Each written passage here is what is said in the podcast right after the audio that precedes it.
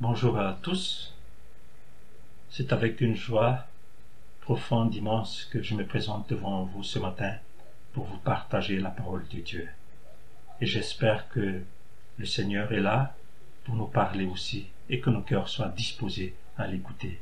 Alors, pour commencer, je vous invite à nous incliner dans la prière. Seigneur notre Dieu, notre Père, nous voulons te remercier pour le privilège que tu nous accordes encore ce matin de pouvoir nous retrouver tous ensemble malgré la distance qui nous sépare. Nous sommes unis en toi par ton Esprit Saint. Merci aussi pour cet outil que tu nous accordes pour pouvoir nous communiquer entre nous aussi, Seigneur. Mais toi, tu communiques avec nous aussi. Ainsi, conduis-nous, Seigneur, et dirige-nous, et que ton nom seul soit glorifié. En ton nom, Seigneur Jésus, nous t'adressons cette prière. Amen. Comme le confinement continue, nous continuons encore aussi à suivre le culte par Internet interposé. Mais cela ne diminue en rien notre présence devant Dieu pour vivre un moment précieux avec lui. C'est vrai, séparés par la distance à cause du confinement, mais unis par le lien de l'esprit et par le lien de l'Internet aussi, puisque c'est ensemble que nous suivons ce culte. Nous savons que depuis ce mois d'avril, nous entamons un nouveau trimestre. Un nouveau trimestre sous-entend un nouveau sous-thème aussi, et qui est s'enraciner dans la parole incarnée. S'enraciner dans la parole incarnée. Au fait, qui est la parole incarnée? Si ce n'est Jésus-Christ lui-même, selon la révélation de Jean dans son évangile, quand il dit Et la parole a été faite chair, elle habitait parmi nous, pleine de grâce et de vérité. Et nous avons contemplé sa gloire, une gloire comme la gloire du Fils unique venu du Père. La Bible et surtout le Nouveau Testament regorgent d'exemples d'hommes et de femmes, d'enfants même, de tout âge, qui montraient cet enracinement sur la personne de Jésus-Christ. Quelle que soit leur origine, leur arrière-plan, leur classe sociale, leur foi, si peu soit-elle, étaient enracinés en Jésus. Même si ce n'était pas toujours évident, mais il y avait cette foi. Alors, le message de ce matin va justement dans ce sens. Nous allons méditer sur la vie d'une femme qui peut-être, connaissant un peu le Seigneur, s'était enracinée petit à petit en lui, d'où son déplacement pour aller à la rencontre de Jésus. Alors, si elle se déplace vraiment pour rencontrer Jésus, c'est qu'il doit y avoir une raison majeure pourquoi elle voulait le rencontrer. Ceci dit, nous allons faire la lecture dans l'évangile de Matthieu, chapitre 15, à partir du verset 28, du verset 21, s'il vous plaît, jusqu'au verset 28. Et le passage parallèle, c'est dans l'évangile de Marc, chapitre 7, verset 24 au verset 30. Il est dit ceci dans Matthieu. Jésus étant parti de là, se retira dans le territoire de Tyr et de Sidon. Et voici une femme cananéenne qui venait de ces contrées, lui cria Aie pitié de moi, Seigneur, fils de David. Ma fille est cruellement tourmentée par le démon. Il ne lui répondit pas un mot. Et ses disciples s'approchèrent et lui dirent avec insistance Renvoie-la, car elle crie derrière nous. Il répondit Je n'ai été envoyé qu'aux brebis perdues de la maison d'Israël. Mais elle vint se prosterner devant lui, disant Seigneur, secours-moi. Il répondit Il n'est pas bien de prendre le pain des enfants et de le jeter aux petits chiens. Oui, Seigneur, dit-elle, mais les petits chiens mangent les miettes qui tombent de la table de leur maître. Alors Jésus lui dit, Femme, ta foi est grande, qu'il te soit fait comme tu veux. Et à l'heure même, sa fille fut guérie. Quel merveilleux passage, mais surtout une merveilleuse histoire à propos de cette femme. Dans notre vie, quels parents ou grands-parents n'ont pas souffert quand survienne la maladie de son enfant, de leurs petits-enfants, surtout si l'enfant se trouve chez les grands-parents à l'occasion Eh bien, ils sont tous prêts à remuer ciel et terre pour trouver la guérison. Donc, allez tout de suite voir le médecin pour que l'enfant puisse être soigné et guéri. Tout parent vit cela, mais plus encore chez une mère de famille, surtout si elle est en même temps le papa et la maman, ça veut dire une femme seule ce qui n'est pas du tout facile. Le passage que nous venons de lire montre une mère de famille qui souffrait à cause de la maladie de sa fille, et pas n'importe quelle maladie. sa fille était sous l'emprise d'un démon. Ça veut dire une jeune fille déjà possédée. Et c'était tragique ça. Et peut-être qu'elle vivait cela depuis longtemps et cela perdurait. Elle avait dû contacter pas mal de médecins, elle avait dû contacter pas mal de serviteurs de Dieu, voire même jusqu'au charlatan, pour que sa fille recouvre la guérison. Mais c'était peine perdue. À chaque fois, c'était toujours le même résultat. Et ce sera jusqu'à quand alors cette situation difficile? Ce sera jusqu'à quand cette pénible situation que vit cette mère de famille? Mais voilà que, par un concours de circonstances, Dieu seul le sait, Jésus quitte le territoire d'Israël et va au nord, vers Tyr et on pourrait se demander, mais qu'est-ce qui a poussé Jésus à se rendre là-bas? D'autant plus que Tyr et Sidon, ce n'est pas Israël, c'est tout à fait une région païenne. Mais là aussi, personne ne le sait. Mais Dieu sait, Jésus sait ce qu'il va faire. Marc souligne, l'évangéliste, qu'il s'est mis à l'écart et que personne ne devrait le savoir. Alors était-ce aussi à cause des hostilités des Juifs qui étaient trop légalistes et qui le poursuivaient à chaque instant? Mais on pourrait bien imaginer aussi qu'il voulait se mettre à l'écart pour prendre du temps avec les disciples, de prier avec eux, discuter avec eux, prendre un peu le temps de repos aussi. Et ce qui fait que il a beau planifier notre Seigneur, mais c'était toujours connu quand même par les gens dont fait partie cette femme. Et comme Jésus était dans son village, elle voulait le rencontrer à tout prix. D'ailleurs, Marc souligne aussi qu'elle avait déjà entendu parler de Jésus. Ça veut dire que le bruit avait déjà circulé partout, même en dehors de la frontière d'Israël, tout ce que Jésus faisait. Alors, sans le vouloir, Christ va être encore dérangé même s'il ne croyait pas cela. C'est vrai, quand un pasteur mettait un écriteau, par exemple, sur la porte de son bureau, ou communiquait à ses fidèles ne pas déranger, eh bien, il n'accepte aucun dérangement, pas de dérogation. Mais ce n'était pas le cas pour Jésus. En fait, si cette femme tenait à le rencontrer vraiment, ce n'était pas pour tendre un piège, comme faisaient les pharisiens, les sadduciens, tous les religieux, mais pour une raison majeure monde, et cela y va de la vie de sa fille. Le peu d'informations qu'elle avait entendues, le peu d'informations qu'elle avait reçues à propos de Jésus, a fait naître en elle une lueur d'espoir pour sa fille. Une petite foi commence à prendre place dans son cœur. En fait, c'est comme un grain de sénévé, petit, mais qui va grandir, et d'ailleurs, Jésus va le confirmer à la fin de l'histoire. Mais pour le moment, elle est devant une impasse. Sa fille est malade, gravement malade. Et en plus, et ce n'est pas le moindre, elle n'est pas de la race d'Israël. Donc ça, c'est vraiment un obstacle majeur. Le peu de choses qu'elle avait entendues à propos de Jésus était resté dans son cœur. Et au moment crucial de sa vie, cette foi renaît. Comme j'ai dit tout à l'heure, l'espoir renaît en elle avec la présence de Jésus dans son village.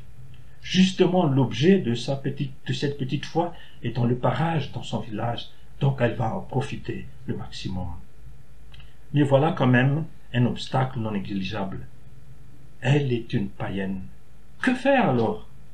Mais si elle ne s'était pas laissée décourager, mais elle ne s'était pas laissée décourager, elle y tenait vraiment à le rencontrer. Alors, elle va braver toutes les interdictions. Son amour pour sa fille l'a poussé à surmonter tout cela. Devant une telle situation, on connaît ce qu'est l'amour d'une mère. Je ne dis pas que les pères ne sont pas sensibles. Non, loin de là, ils le sont aussi. Mais il y a quand même un plus pour les mères de famille, et on le comprend. Elle a porté l'enfant pendant neuf mois dans son ventre, elle l'a allaité pendant quelques mois, voire même des fois pour quelques années pour d'autres. Tout cela fait que l'enfant est comme une partie d'elle-même. Et il y a même une expression malgache qui dit ceci, menaknien, ça veut dire une partie de mon être. On dit aussi dans la culture malgache, le malade des rois. Alors on fait tout pour s'occuper de lui. Il est le centre de l'intérêt au sein de la famille, pour un temps, pour une période. Et c'est ce qui se passe ici avec cette femme. Je me rappelle bien, comme témoignage, quand Cédric avait l'âge, un peu moins de deux ans, il était gravement malade un soir. Il n'arrivait plus à respirer parce qu'avec la première pluie de la saison, il n'avait pas supporté l'odeur de la terre qui montait du sol, ce qui fait qu'il était étouffé. Et le comble, c'était à une heure du matin. Il y avait le couvre-feu. Et puis il y avait aussi l'insécurité. Alors qu'est-ce qu'on va faire? Mais nous n'avons plus pensé à toute autre chose. C'est d'aller voir un médecin. C'est ça qui comptait pour nous. Emmener l'enfant le plus vite possible, voir le médecin. Et par la grâce de Dieu, on a pu le faire et il a pu être soigné. Tout cela pour montrer vraiment la crainte, les soucis des parents face à un enfant qui est malade. C'était pareil avec cette femme éprouvée, jusqu'à la limite de ses forces. Sûrement elle avait versé des larmes pour soulager son cœur meurtri à cause de la maladie de sa fille. Peut-être même elle luttait aussi toute seule. Dans le verset 22, nous voyons toute sa peine du monde, toute sa souffrance qu'elle déballait devant Jésus. Aie pitié de moi, Seigneur, fils de David. Ma fille cruellement tourmentée par le démon. Vous imaginez un petit peu cette parole d'une femme en détresse. Elle croyait que seul Jésus pouvait l'écouter et l'aider à sortir de cette situation. Tout ce qu'elle avait entendu à propos de Jésus confirme cette assurance, confirme cette confiance. Et la suite de l'histoire nous le dira. Sûrement, Christ avait entendu ce cri de détresse. Et on se demandait qu'est-ce qu'il va faire alors? Il arrive où Christ dit à des malades, par exemple, que voulez-vous que je fasse? Ça veut dire Jésus demande à la personne, qu'est-ce que tu veux? Dis-moi ce que tu veux. Comme le cas des deux aveugles de Jéricho. Mais ici, nous verrons que Jésus va agir autrement. Pourquoi? Est-ce que la situation de la femme n'est pas plus dure que celle des autres? Bien au contraire, elle méritait même une solution immédiate, instantanée de la part du Seigneur. Mais Jésus savait ce qu'il faisait. Elle était contente d'être devant Jésus. Enfin, nous voilà devant Jésus. Mais elle ne savait pas ce qui va se passer, ni comment Jésus allait réagir à sa demande. Au fil de la lecture, nous voyons que Jésus voulait juger sa foi. Jusqu'où elle ira dans sa foi? Il voulait jauger plutôt, jauger sa foi. Mais je me suis dit aussi, comme Jésus connaît toutes choses, même dans les pensées, dans les cœurs les plus secrets de chaque personne, il voyait aussi l'état de cœur de cette femme. Et il n'allait pas, il n'allait le dévoiler qu'à la fin de cette rencontre.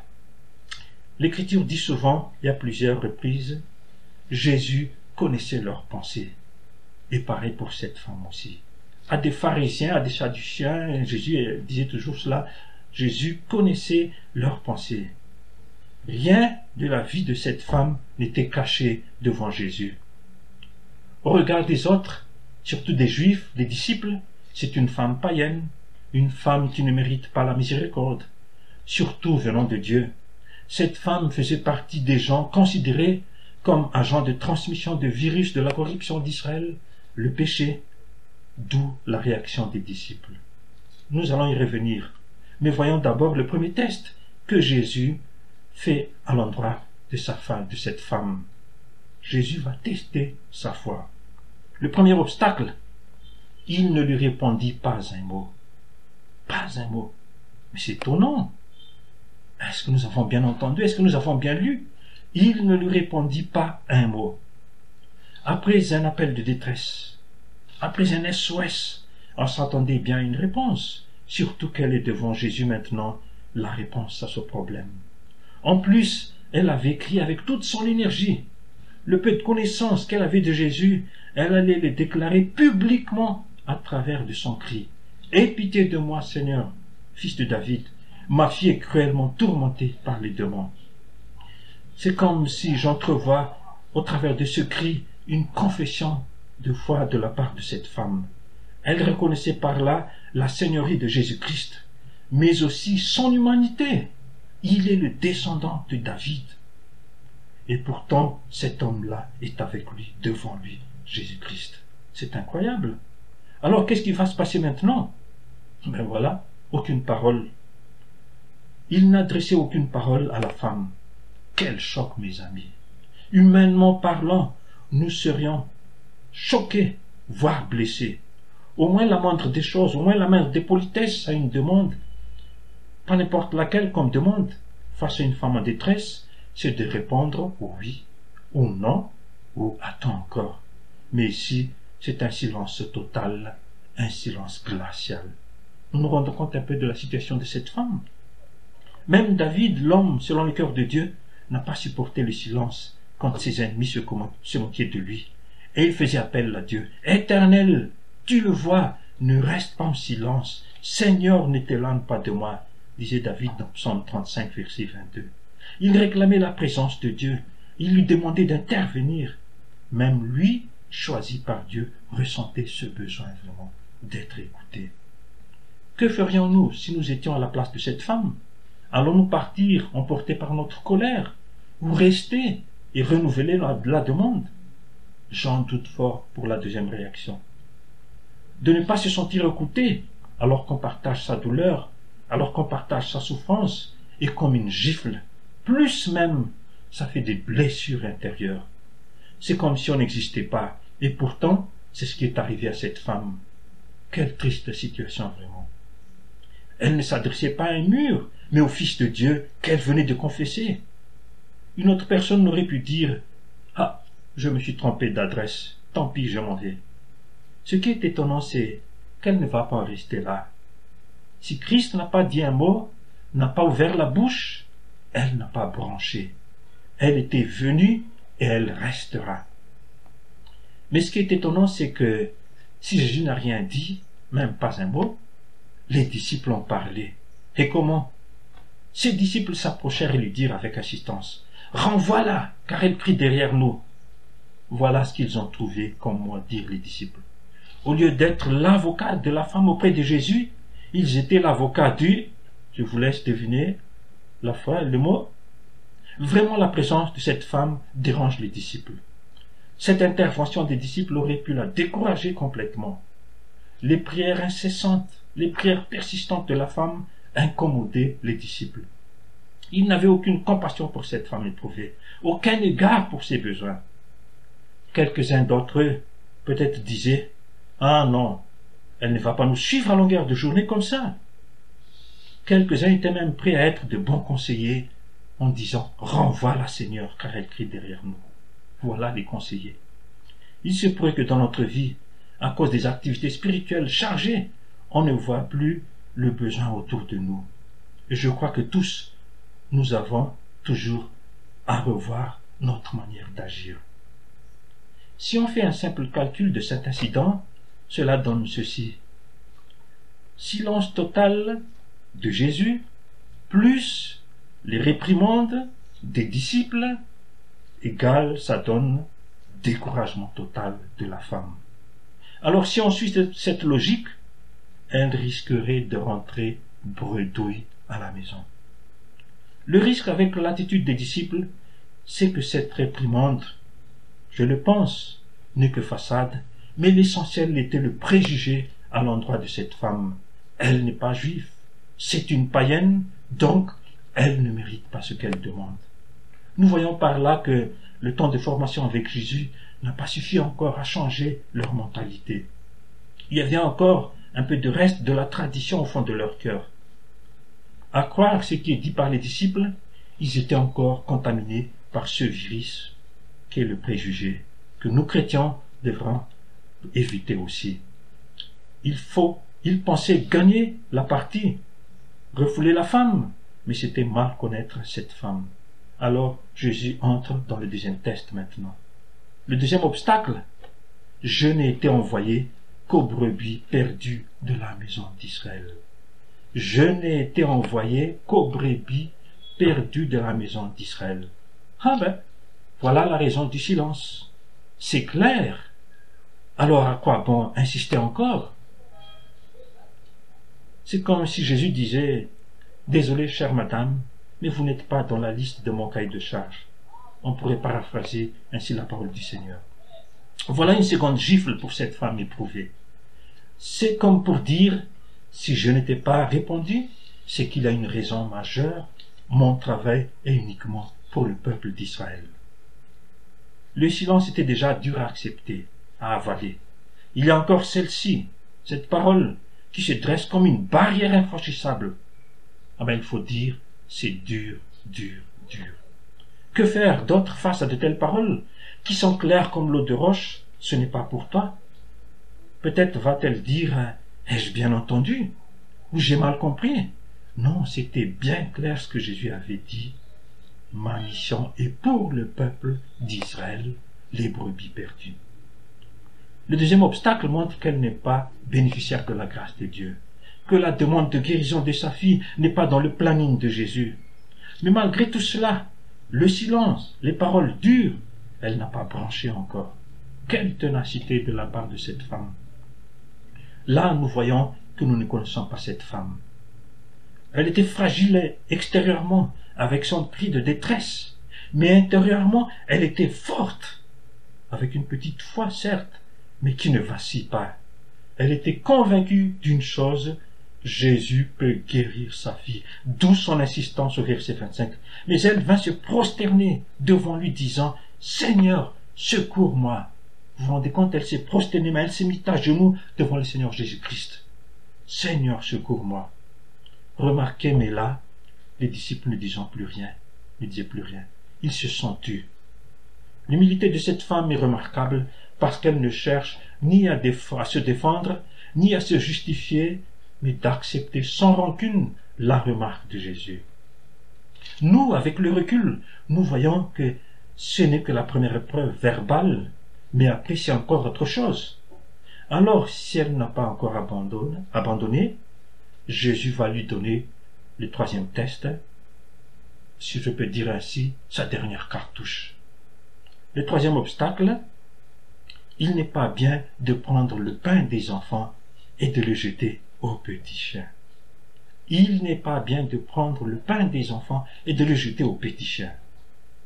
Nous dirons tout simplement, c'est la goutte qui a fait déborder le vase. Une parole de trop, ça dépassait les bornes. Ce serait comme une flèche qui va droit au cœur de la femme et qui entraînerait une blessure incurable. C'est le plus dur de tous les obstacles, le plus humiliant aussi. De dire à quelqu'un qu'il est un chien, comme on dit en français un chien mort, en malagasy c'est le plus dur des offenses. Et là, on a de la peine à comprendre l'attitude du Seigneur, humainement parlant. Mais comme j'ai dit plus haut, Jésus a ses raisons. Jésus savait où il voulait en venir avec cette femme. Nous ne connaissons pas, mais lui, il savait. Peut-être même aussi avec son entourage aussi, qu'il voulait leur partager, leur enseigner aussi à son entourage avec les disciples. Par sa persévérance avec les deux premiers tests, le Seigneur découvre en elle une attitude exemplaire. Et là, il va la tester pour la dernière fois. Je suis sûr que même les disciples étaient étonnés qu'elle ne soit pas partie pour de bon après les trois échecs, le silence, les deux paroles dures. Qui peut résister à de telles épreuves? C'était humiliant. C'était humiliant parce que pour les Juifs, les Juifs qualifiaient les païens de chiens. Ils les estimaient peu dignes de recevoir les bénédictions de Dieu. Un commentateur disait Jésus ne rabaisse pas la femme en utilisant ce terme, il met en évidence l'attitude des Juifs par contraste avec la sienne. Je répète, Jésus ne rabaisse pas la femme en utilisant ce terme, il met en évidence l'attitude des Juifs par contraste avec la sienne. Et oui, Jésus a une leçon à donner pour tous. Et chose étonnante, incroyable mais vraie, elle va prendre Jésus au mot. Elle va accepter ce que Jésus dit d'elle et de cette phrase de Jésus. Elle va en faire son arme d'attaque. Elle va utiliser sa dernière cartouche. C'est comme si elle va les retourner contre le Seigneur Jésus-Christ, et c'est vraiment petit ou double. Mais elle y tenait vraiment. Elle n'a pas refusé en aucune manière la remarque de Jésus. Il n'y avait aucun marchandage de sa part, comme Seigneur quand même. Hein? Non, elle l'a accepté. Et c'est à partir de là que le miracle commence à se dessiner.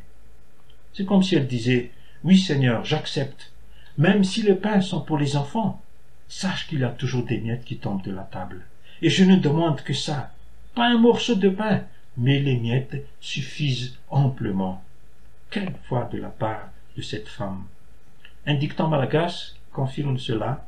Même en mangeant du riz, on a beau prendre toutes les précautions, il y a toujours des grains qui tombent de la table. Et pour manger du pain aussi, il doit y avoir des miettes qui tombent. et c'est ces miettes que la femme réclame. Je me rappelle de l'officier romain dans Luc 7, verset 7. Pour lui aussi, ce qui lui suffisait, il disait, Dis un mot et mon serviteur sera guéri. Juste un mot. Quelle foi en Jésus. D'où la déclaration tonitruante de Jésus, une honte pour les Juifs. Je vous l'ai dit, même en Israël, je n'ai pas trouvé une aussi grande foi. Là, Jésus met la comparaison même avec cet officier romain et avec les Juifs. C'est pareil pour cette femme. Elle voulait juste des miettes. C'était dur ce qu'elle endurait, mais cela ne l'avait pas empêché d'aller jusqu'au bout de sa soif. Une miette suffisait pour elle. Elle avait une foi exemplaire, une foi qui a tenu malgré les différentes épreuves voulues par Jésus. Ainsi, à la fin, Christ n'a rien d'autre à faire que de honorer sa foi, une foi fondée sur le Fils de Dieu, une foi fondée sur lui. Femme, ta foi est grande, et qu'il te soit fait comme tu veux. Voilà la réponse de Jésus. Il a parlé à la fin une belle parole. Femme, ta foi est grande, qu'il te soit fait tu veux. Marc souligne même l'assurance venant de Jésus, accompagnée de victoire.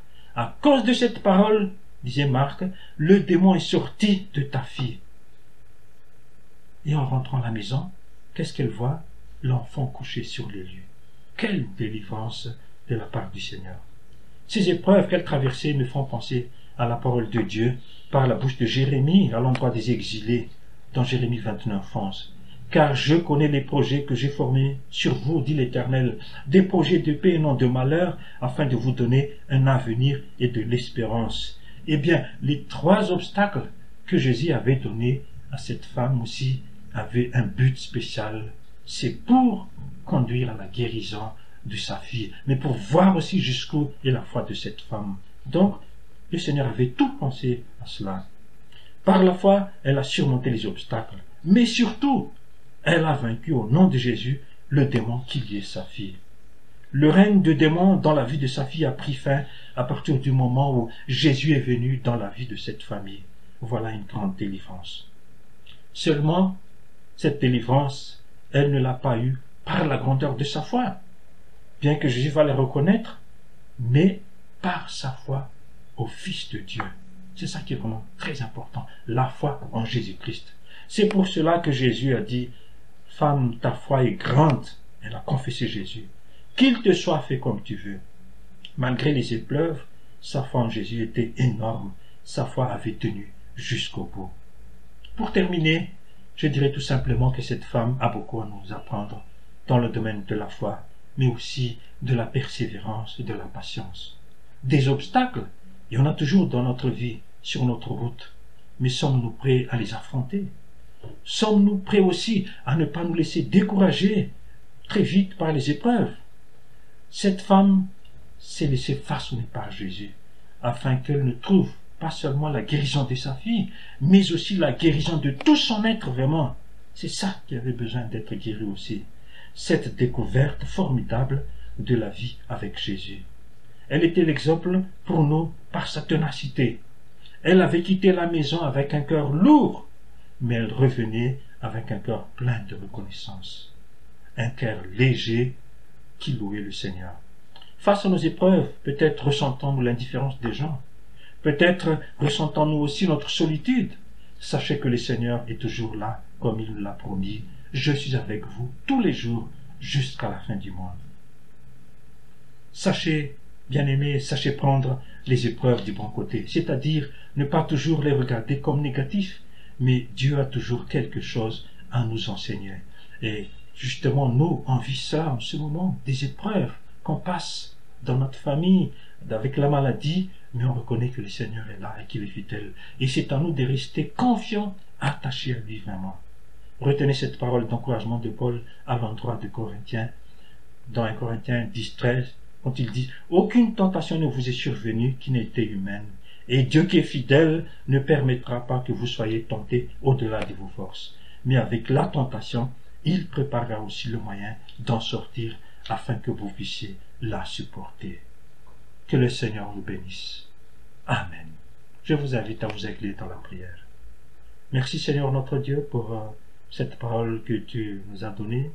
Merci pour l'exemple de cette femme qui s'est attachée vraiment à toi et que tu as encouragé, Seigneur, que tu as façonné pour que sa foi soit fondée en toi uniquement, pas dans les circonstances. Ainsi, Seigneur, aide-nous à nous confier en toi aussi tous les jours dans notre vie. Face à toutes les situations que nous traversons, nous savons que tu es là, Seigneur. Mais aide-nous vraiment à nous confier en toi, Seigneur. Sois notre guide tous les jours, sois notre réconfort aussi. Pour la gloire de ton nom Jésus, nous t'adressons cette prière. Amen.